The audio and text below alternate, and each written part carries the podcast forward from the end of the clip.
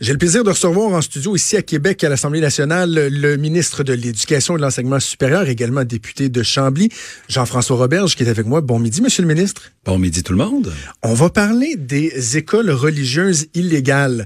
Euh, Est-ce qu'on comprend avec l'article qui a été publié ce matin dans, dans, le journal que, en ce qui concerne la fameuse mission du Saint-Esprit, l'école à corps, vous avez mis vo votre point sur la table au cours des dernières semaines? Notre point sur la table, notre pied à terre. Euh, quand j'ai appris qu'il y avait cette école qui fonctionnait sans permis depuis septembre dernier, euh, j'étais pas content.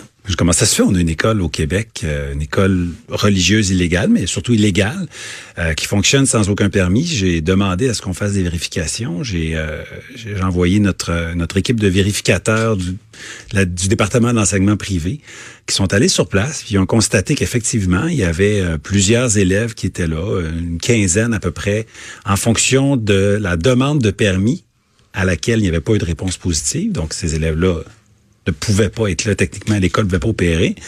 Mais pire que ça, on a, on a trouvé qu'il y avait à peu près 80 autres élèves euh, qui étaient supposément hum. scolarisés à la maison, selon le règlement libéral euh, extrêmement laxiste, mais qui, dans le fond, c'est pas vrai. Ils étaient pas scolarisés à la maison, ils sont scolarisés dans une école religieuse illégale.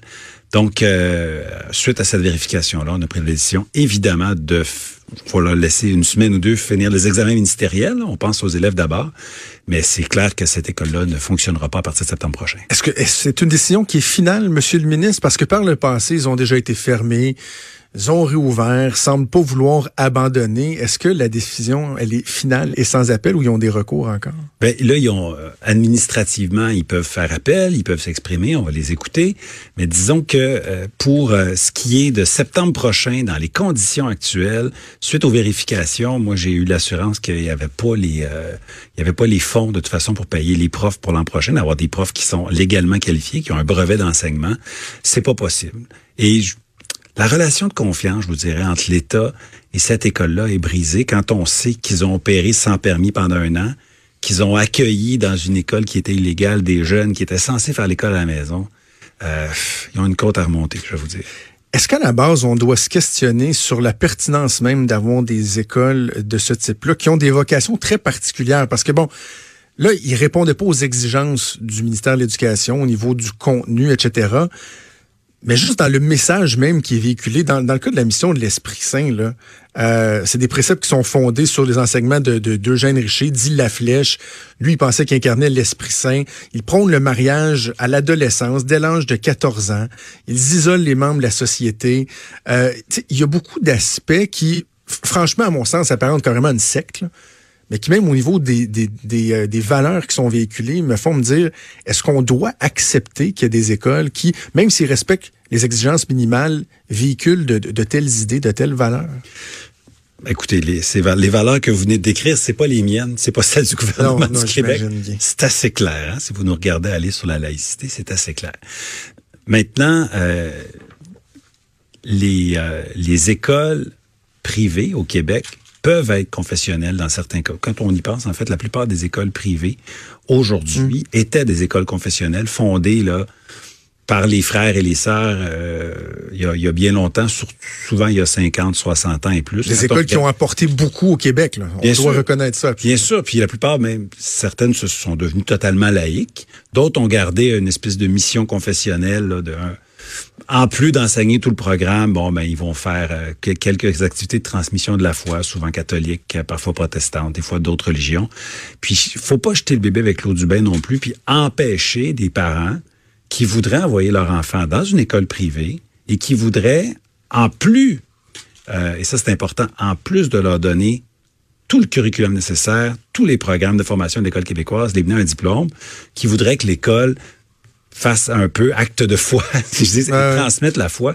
J'ai pas de misère avec ça, mais il faut pas qu'un entre en compétition. Est-ce qu'on doit être davantage transmission de la foi empêche tout le reste. là, je décroche. Est-ce qu'on doit être davantage aux aguets concernant le type de valeur qui est véhiculé. Est-ce que le gouvernement doit avoir son mot à dire là-dedans, lorsqu'on regarde des valeurs comme euh, celles qui étaient véhiculées par cette école-là? Ben, écoutez, il y a des lois au Québec, là. Euh, un mariage majeur imminent, ça marche pas.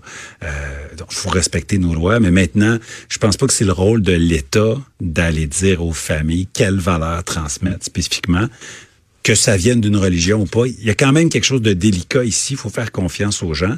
Euh, maintenant, pour ce qui est de la transmission des programmes, euh, le programme de formation de l'école québécoise, français, maths, histoire, sciences aussi. Hein? Puis des fois, dans certaines sectes, euh, ils sont un peu allergiques aux sciences. Ben oui. Et là, et là, on vient, on vient de lever la barre. Là. Nous, euh, en fait, on va édicter le règlement la semaine prochaine, vraisemblablement sur les, ceux qui font le choix de l'école à la maison.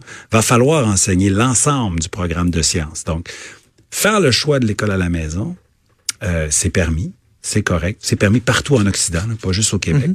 Mais au Québec, on lève la barre, on dit c'est correct, vous pouvez faire ce choix-là, mais attention, c'est une grande responsabilité que vous prenez comme parent. Vous avez le droit de le faire, mais vous pouvez pas dire ben parce que moi je suis moins à l'aise avec les sciences, mon enfant n'aura pas les matières de base. Et ça, on n'est pas prêt à faire de compromis là-dessus.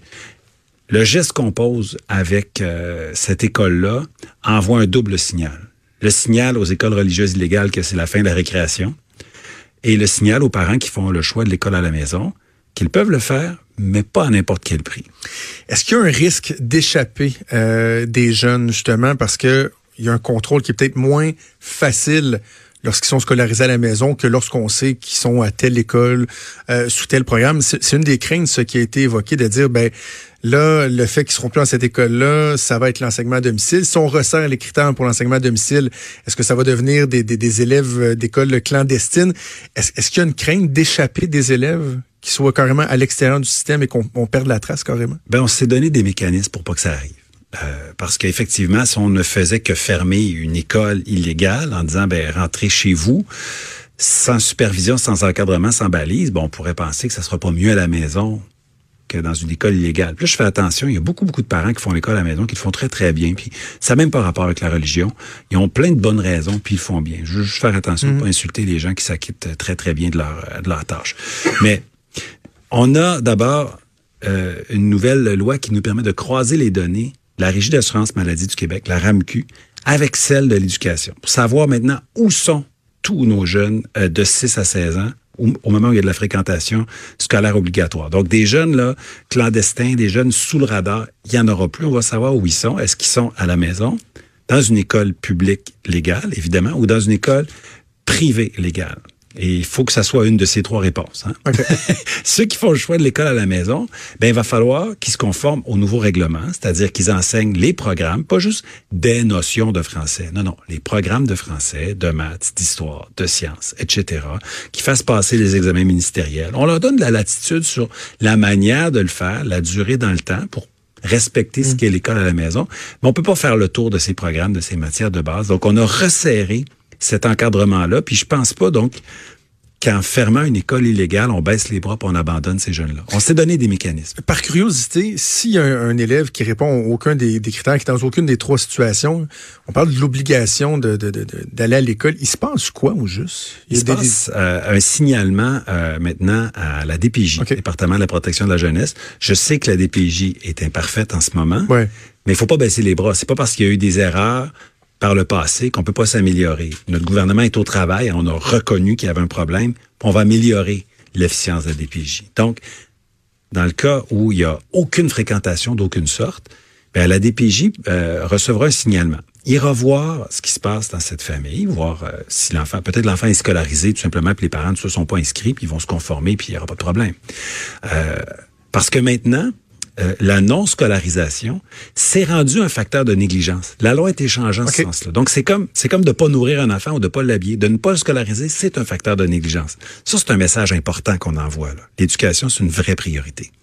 Euh, après ça, ben, faut pas penser que quand la DPJ débarque, ce qu'elle fait en premier, là, c'est elle retire les enfants des familles, puis c'est fini. C'est pas comme ça. Hmm. pas cavalier de même. Là.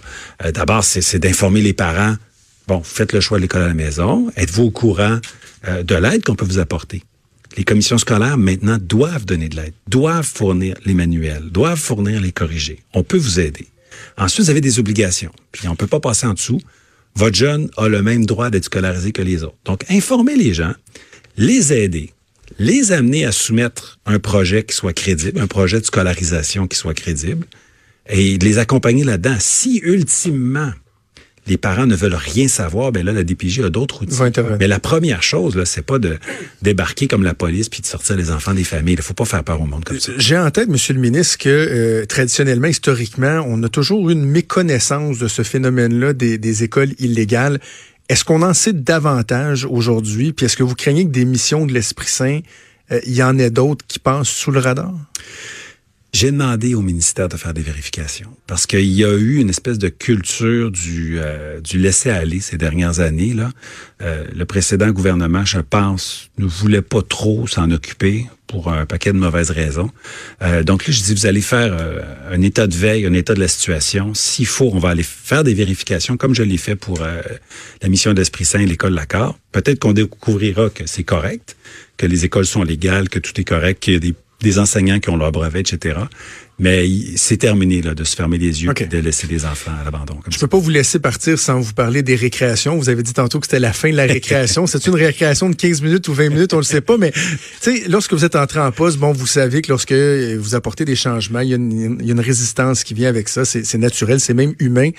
Mais de voir des enseignants manifester devant l'Assemblée nationale hier contre des récréations, 10 minutes de plus de récréation par jour, ça, c'est est-ce que ça vous jette à terre un peu?